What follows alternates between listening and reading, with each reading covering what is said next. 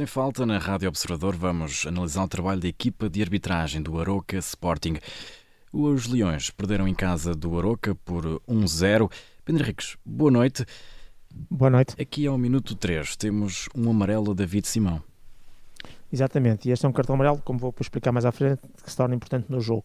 Cartão amarelo bem mostrado, o David Simão eh, estica a perna e rasteira o Iesugo quando ele ia eh, já entrar na área uh, da equipa do Aroca e, portanto, cortou um ataque prometedor, uma jogada de perigo, e, portanto, cartão amarelo bem mostrado por, exatamente por este corte-ataque prometedor ao David Simão. Depois aqui no, ao minuto 9, podemos falar de um penalti de Mateus Quaresma? O Gai pediu, mas o, realmente não há falta. O Gai tem o Mateus Quaresma nas costas, contacto de peito com as costas, tudo legal. Há até ali um momento de toque de mão no, no, nas costas, mas não há um puxar, um agarrar, um impedir, inclusive, a rotação. E é essa rotação que o Gai faz uh, que o leva a cair, a projetar-se, a cair. Uh, não que haja simulação, obviamente que não há, mas também não há falta. E por isso, boa decisão da equipa de arbitragem. Não há penalti de Mateus Quaresma sobre o Gai. Depois, minuto 27, temos um amarelo ao Poco. Sim, é uma entrada uh, negligente, portanto não tem em conta o perigo e as consequências do seu ato, e quando faz esta entrada, o pé de alguma maneira, é uma entrada bastante dura, mas depois nós percebemos que se tornou mais dura porque ele pôs o pé ainda antes do contacto e, e escorregou, via uh, do relevado também está bastante escorregadio, e aí depois é que vai bater no pé do seu adversário, ali meio com a sola, meio com os pitons. Portanto, de qualquer maneira, cartão amarelo apenas, bem mostrado, ao minuto 27. Depois, minuto 29, outro amarelo, desta vez, a Gonçalo Inácio. Exatamente, é uma infração que o Gonçalo Inácio comete uh, e, e, também é bem mostrado. Uh, é um lance em que há um contra-ataque da equipa um, do, do, do Aroca e que os jogadores do Sport e o próprio banco, já vamos falar a seguir, que, que é na sequência desse lance, um, que o próprio banco reclama muito, banco do Sporting. Mas a realidade é que o jogador, uh, o Gonçalo Inácio, quando estica a perna, toca na bola, mas há de contínuo com a perna lateral também e vem por trás, toca lateralmente na perna do seu adversário e depois ainda acaba por.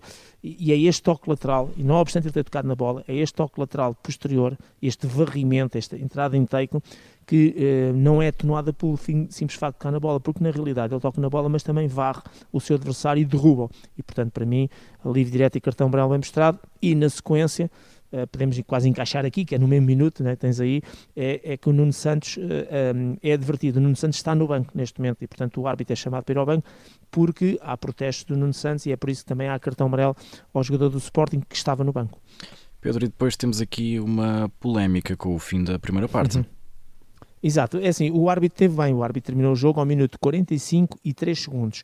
A questão é que o cronómetro do Estádio Baroca um, registava menos, menos de 45. E isso levou até que uh, ver se os jogadores do Sporting a questionar o árbitro, porque eles olham para o cronómetro e também vão olhando ao longo do jogo e vão percebendo o tempo do jogo. E viu-se até elementos das bancadas do público um, a apontar uh, exatamente para o cronómetro e, e, toda a gente a perguntar, então, mas o árbitro terminou o jogo antes, isso não pode ser, há aqui erro. Não, o árbitro está bem, teve bem, fez 45 e 03, o relógio do, do Estádio Baroca é que não esteve correto e, portanto, nestas circunstâncias impõe-se que o árbitro não só dê as explicações, que é importante dizer, olha, mostrar até relógios, atenção que isto é o que conta, não é o que está ali, houve erro, e inclusivamente falar com o delegado da Liga e chamar, por exemplo, o diretor de campo e fazer isso, inclusivamente, uh, um certo show-off, no bom sentido da palavra, para que as pessoas percebessem e apontava até para o, para o ecrã e dizia atenção que aquele relógio, e toda a gente percebia, atenção que o árbitro está ali a falar, com o diretor de campo, que é o responsável por estas coisas, portanto, e, e, e dava ali um bocadinho show-off e, e, as pessoas percebiam, o árbitro se calhar tem razão, o tempo está certo, o cronómetro é que não está bem.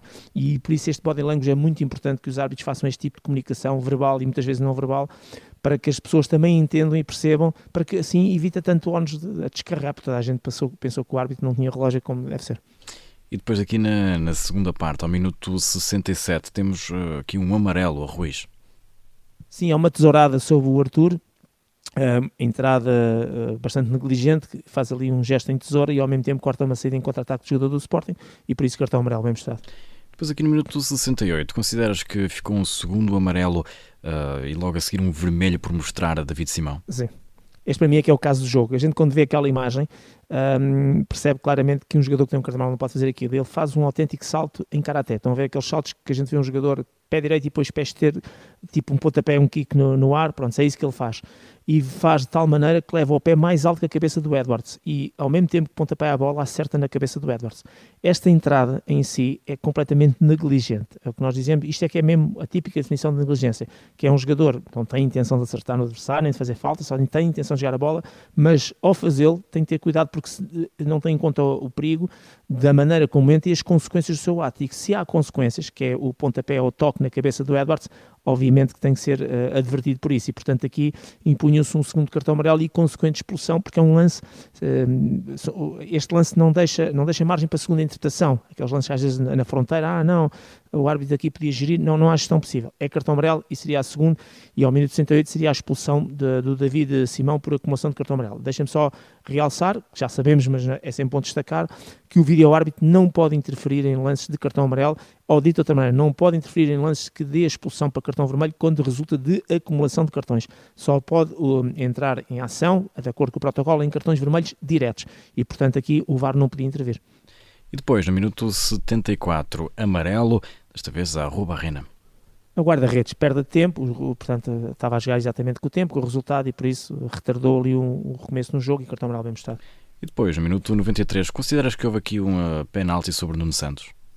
Sim, uh, não, não, considero que foi boa decisão, portanto não há penalti sobre o Nuno Santos, o Nuno Santos caiu na área no momento faz uma rotação, mas como se percebe não há apenas contacto nas costas, não há empurrão, agarrar, puxar e portanto tudo legal eh, nesta, nesta situação. Exatamente, e depois aqui ao minuto 96 temos eh, um amarelo do Tiago Gaio. Sim, é um, uma falta normal, mas ao mesmo tempo é, que corta ali uma jogada já de algum perigo e é por isso que o Tiago Gaio, normal no sentido que a falta em si não é muito dura, mas na, mais pela zona da infração, uh, passível, portanto, do respectivo cartão amarelo, bem o árbitro neste sentido. Pedro, vamos então aqui para, para a nota. Qual é a pontuação que dás à equipa de arbitragem?